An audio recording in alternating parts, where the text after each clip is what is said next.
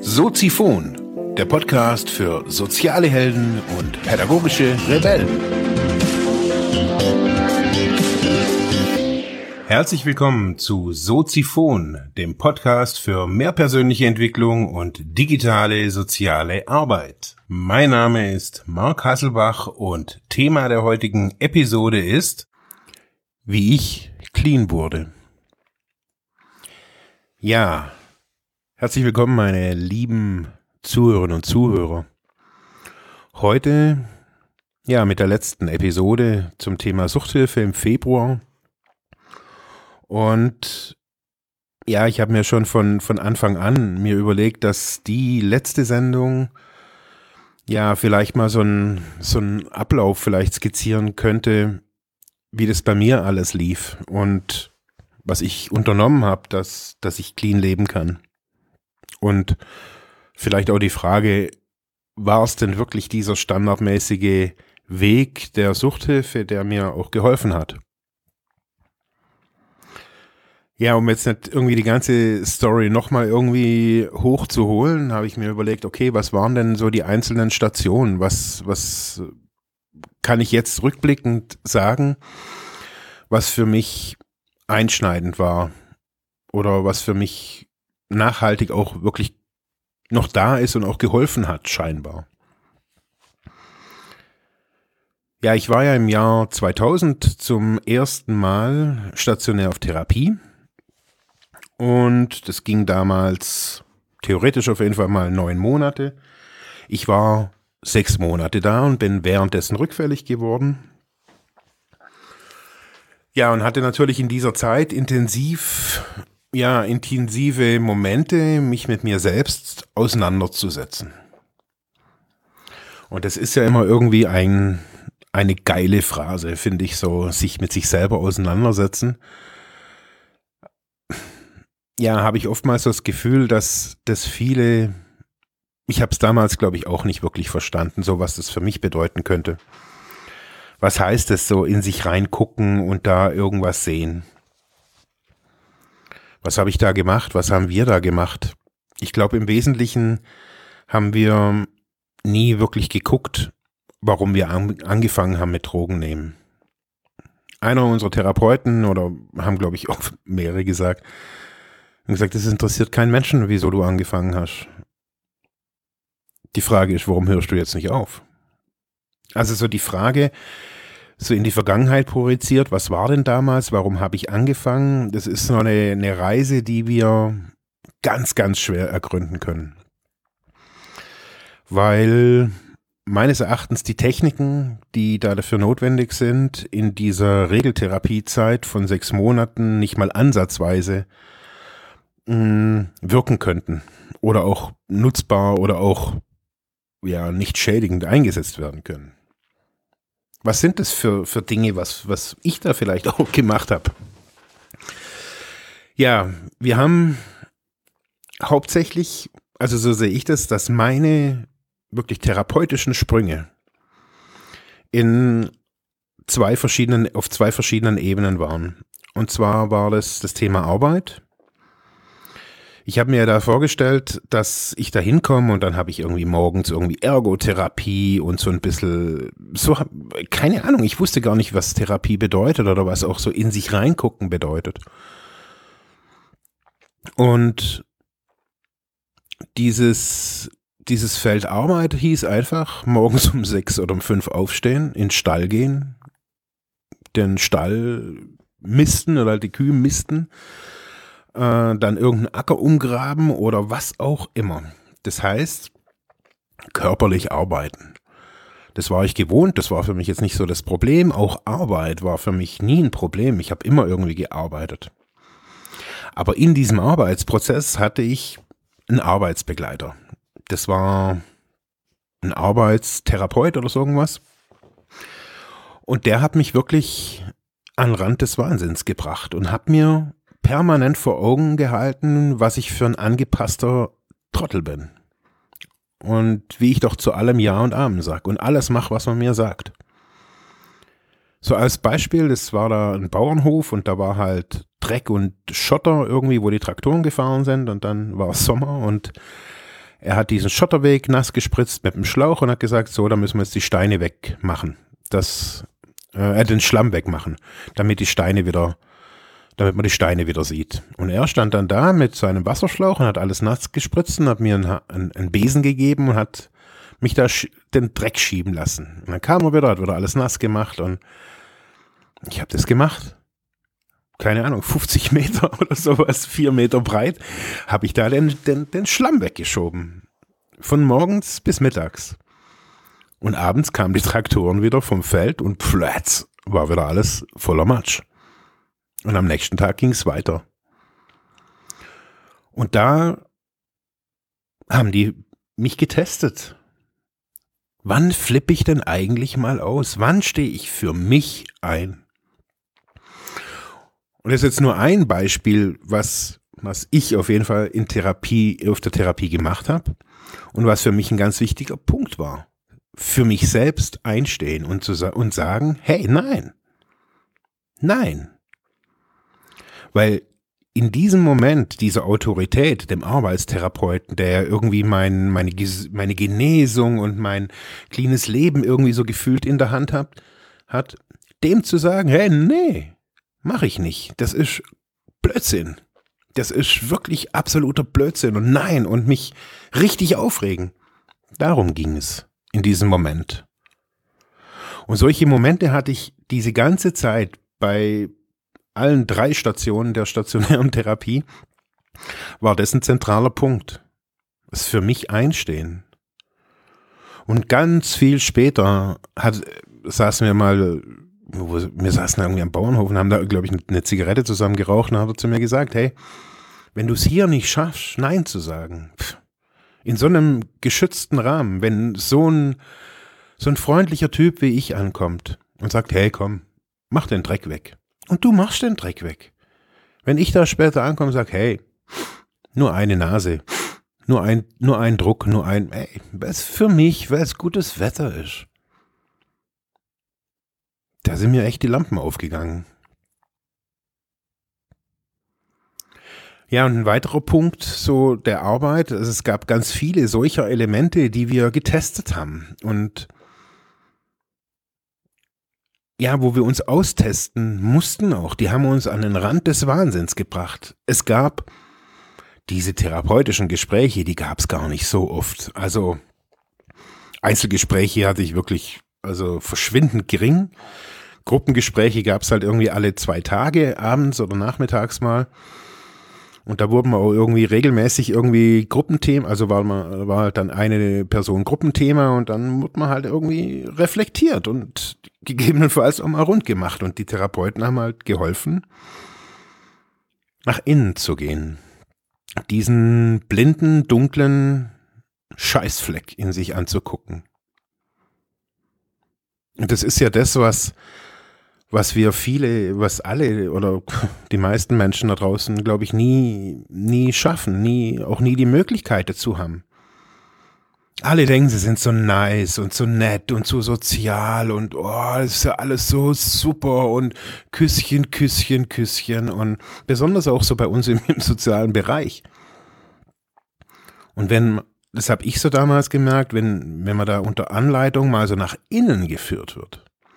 Dieses ganze Zeug, sage ich jetzt mal so von, was man denkt, was man sei und was man denkt, wie, wieso man sei oder, also diese ganzen gesellschaftlichen Mäntel, wenn man die alle mal ablegt und dann wirklich nackt quasi dasteht und sich eingestehen muss, hey, da ist nichts. Da ist keine Kraft, da ist keine Power, da ist das alles nicht.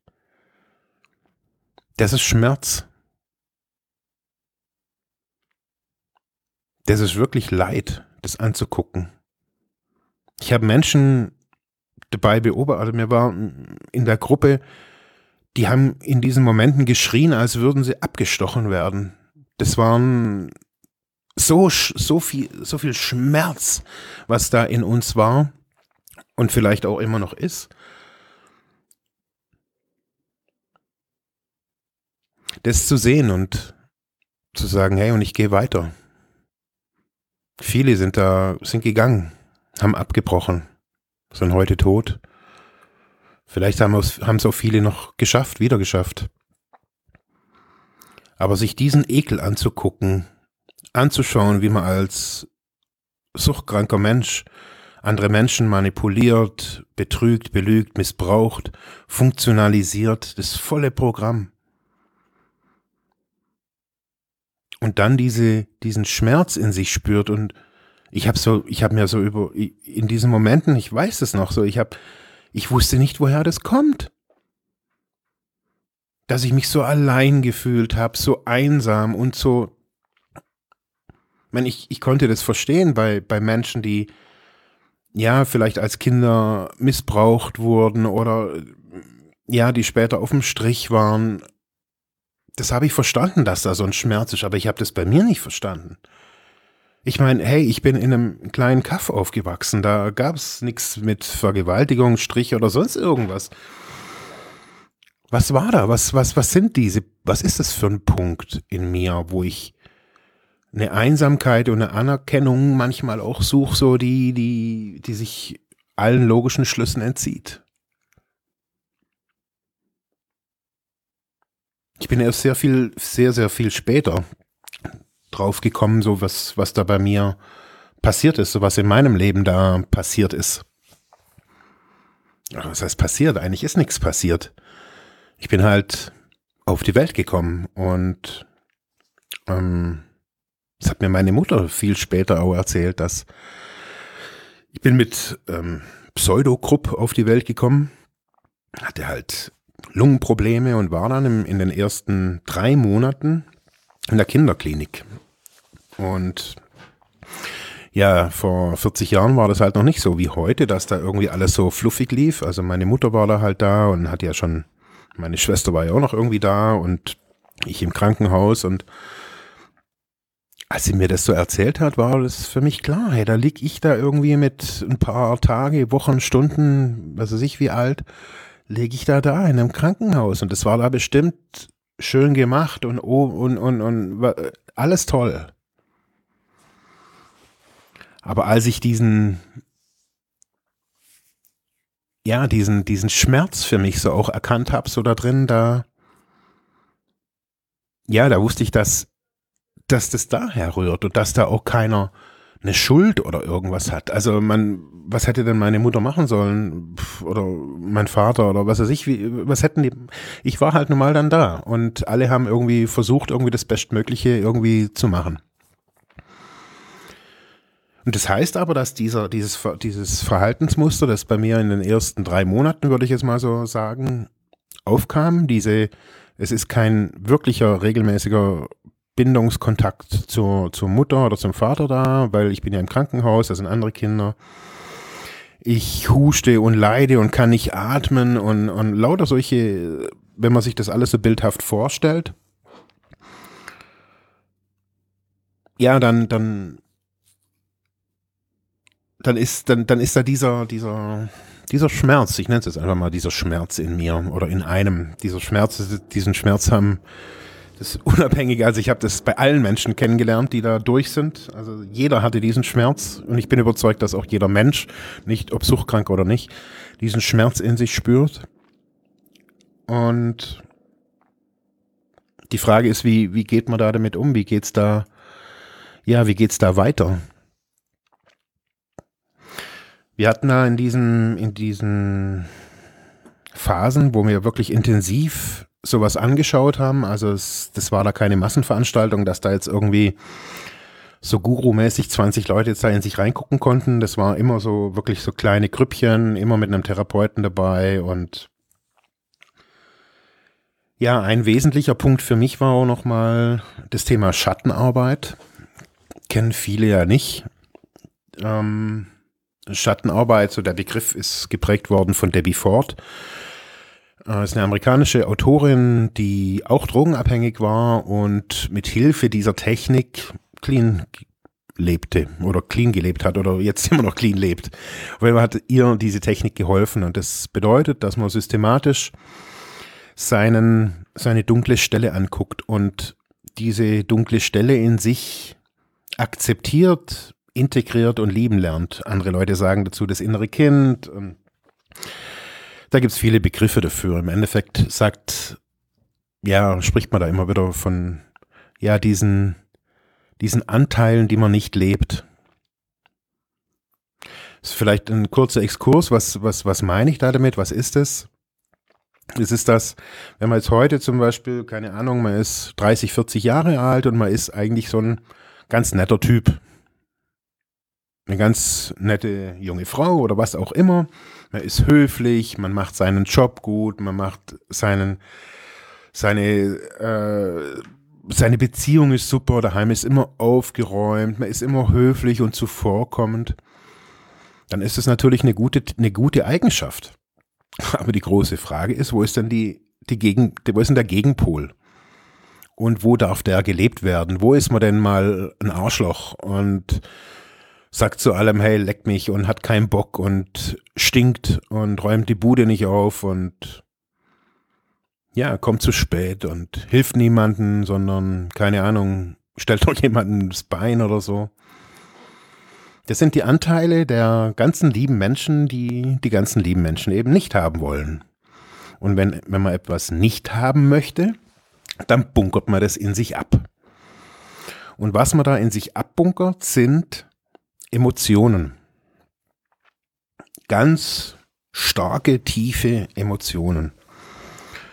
Und wenn man diese Emotionen in sich hält, also so nennt man das, also wenn Emotionen gehalten werden, dann bekommen die in einem eine unglaubliche Macht. Das ist so wie so ein Druckkessel, so ein Schnellkochtopf. Wenn man da den Deckel drauf macht und das Ventil zu beppt, dann explodiert das Ding irgendwann mal. Und so ist es bei uns eben auch. Und das ist das, was in späteren Jahre, Jahren viele wahrnehmen als ey, ich habe jetzt doch den Job gelernt, das ist jetzt irgendwie gar nicht das, was ich irgendwie eigentlich will. Ich wollte ja schon immer irgendwie nach Nicaragua irgendwie was weiß ich was machen. Oder wenn man sich nach 30 Jahren auf einmal irgendwie von seinem Partner trennt und sagt, hey, ich habe da irgendwie die mega Erkenntnis. Das sind die Momente, wenn man wenn dieser Druckkessel auf einmal irgendwie Fahrt aufnimmt und man spürt, hey, irgendwas stimmt hier nicht, irgendwas passt hier nicht mehr und mein Leben entgleitet mir.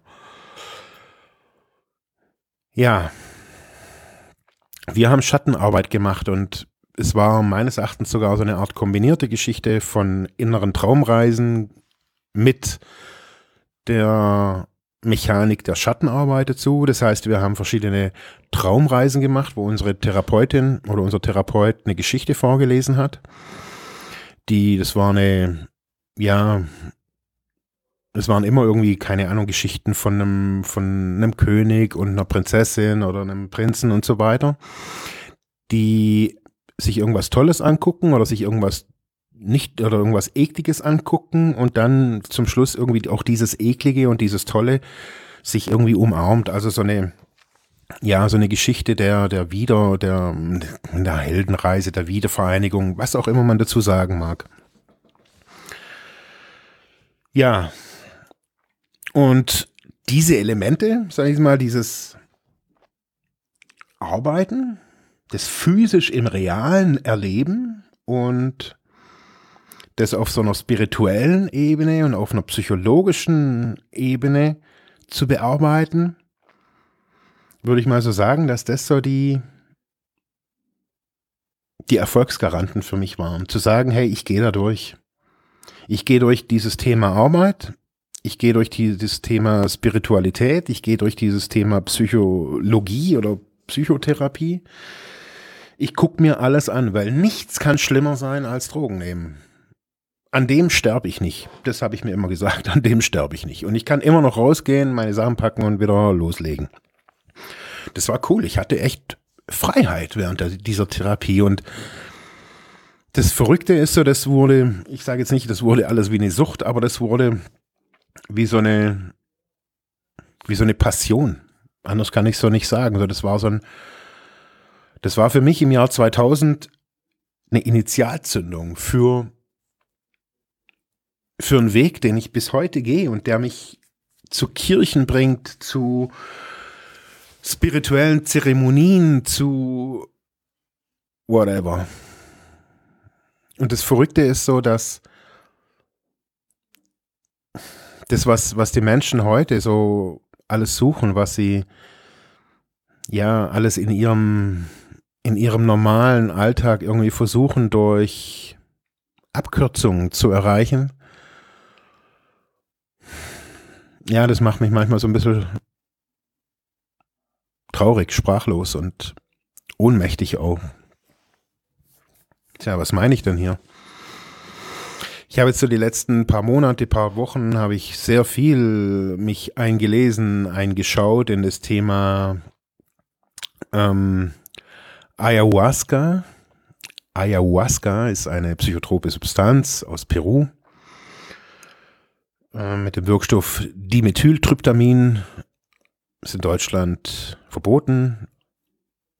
Und ja, dieses, dieses, dieser Stoff wird in schamanischen Zeremonien verwendet.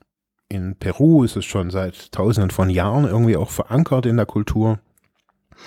Jetzt hier in US, also in, in Deutschland und auch in den USA ist es jetzt so die letzten Jahre so ein bisschen so ein das trendige Dings, der, der trendige Stoff geworden, weil ja, man sagt, man verbindet sich da mit der Seelenebene, man weiß, was, was dann Sache ist und, und, und, und, und, und. Ich bin überzeugt, dass es stimmt. Vollkommen. Ich bin wirklich vollkommen überzeugt, dass das so ist. Aber, und das ist für mich das wichtigste Aber überhaupt, ich glaube, dass der Kontext dazu von ganz vielen Menschen, wenn nicht sogar von den meisten Menschen, die aus Europa oder aus, aus den USA da irgendwie nach Peru fliegen und sich so einer Zeremonie unterziehen, ist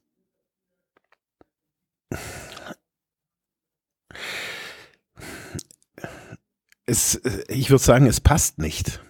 Und zwar, es funktioniert einfach nicht. Das ist mein Erleben, wenn ich mich den Zeremonien anderer Kulturen unterziehe, ohne diese Zeremonien bis ins kleinste Detail zu verstehen.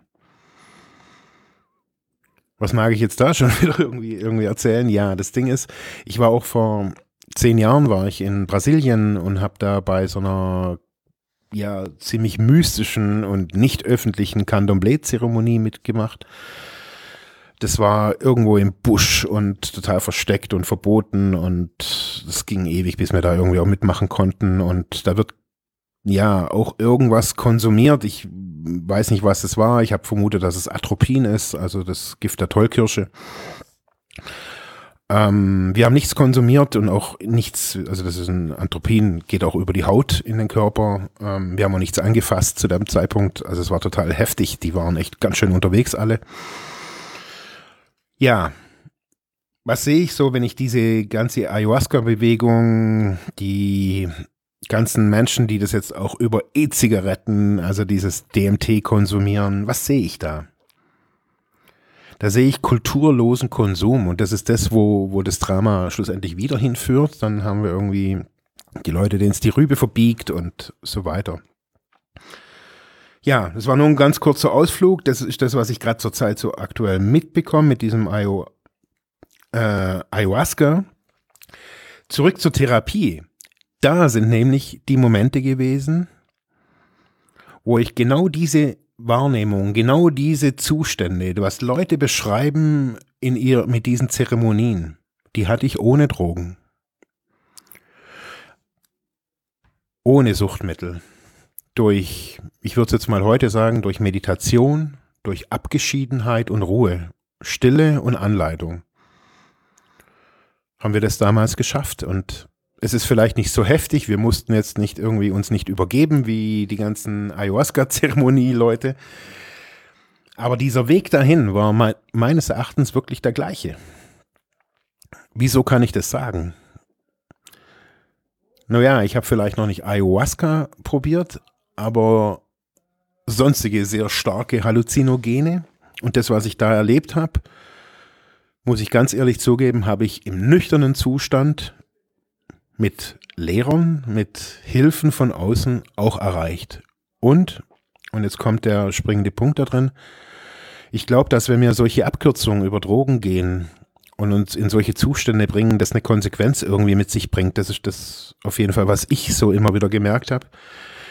Wenn ich da irgendwie den Zugang zu, keine Ahnung, wie es immer heißt, zu höheren Welten suche und diesen Zugang ausschließlich ähm, über ja, den Konsum irgendwie herstelle, wird es nicht funktionieren. Und deswegen singen diese Schamanen auch gewisse Lieder, deswegen bepinseln sie sich da die ganze Zeit mit irgendwelchen Weiden, weil das alles dazugehört.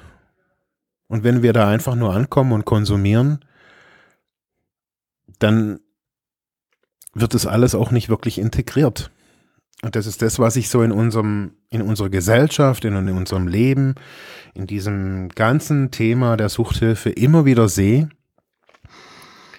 dass, ja, dass,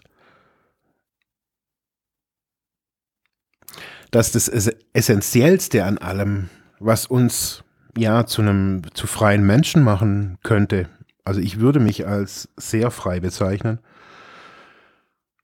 nicht Drogen sind, auch nicht irgendwelche Stoffe, auch nicht irgendwelche Gurus und Hüter und wie sie alle heißen, sondern dass wir die Kraft in uns besitzen, heute mit den Drogen aufzuhören und zu sagen, hey, ob ich jetzt clean, abstinent oder sonst irgendwas bin, ich gehe auf die Reise nach zu diesem Schmerz. Ich gehe auf die Reise und gucke mir den an. Ohne Drogen, ohne psychotrope Substanz, ganz echt, ganz ehrlich ich glaube, dass diese Vorstufe der Therapie für mich der entscheidendste Schritt in meinem Leben war, wenn ich jetzt so nochmal drüber überlege, was hat mir geholfen. Ich glaube, das war die Initialzündung und ich habe mir jetzt schon vorher überlegt, war das wirklich die, das therapeutische Setting? War es nur da möglich? Und nein, nein, es war es nicht es war zu dem Zeitpunkt halt okay, dass ich dort war. Ähm, dann ist es dort auch für mich so passiert. Aber ich weiß, dass diese Momente auch in Brasilien bei mir passiert sind, dass sie in Deutschland hier bei mir irgendwo passiert sind, dass diese Momente immer wieder kommen, wenn ich alleine in irgendeiner Kirche oder in irgendeiner Kapelle sitze, wenn ich morgens äh, um 4 Uhr aufstehe und ja, meinen Kaffee trinke und still bin und einfach nur aus dem Fenster gucke, wenn die Welt noch ruhig ist.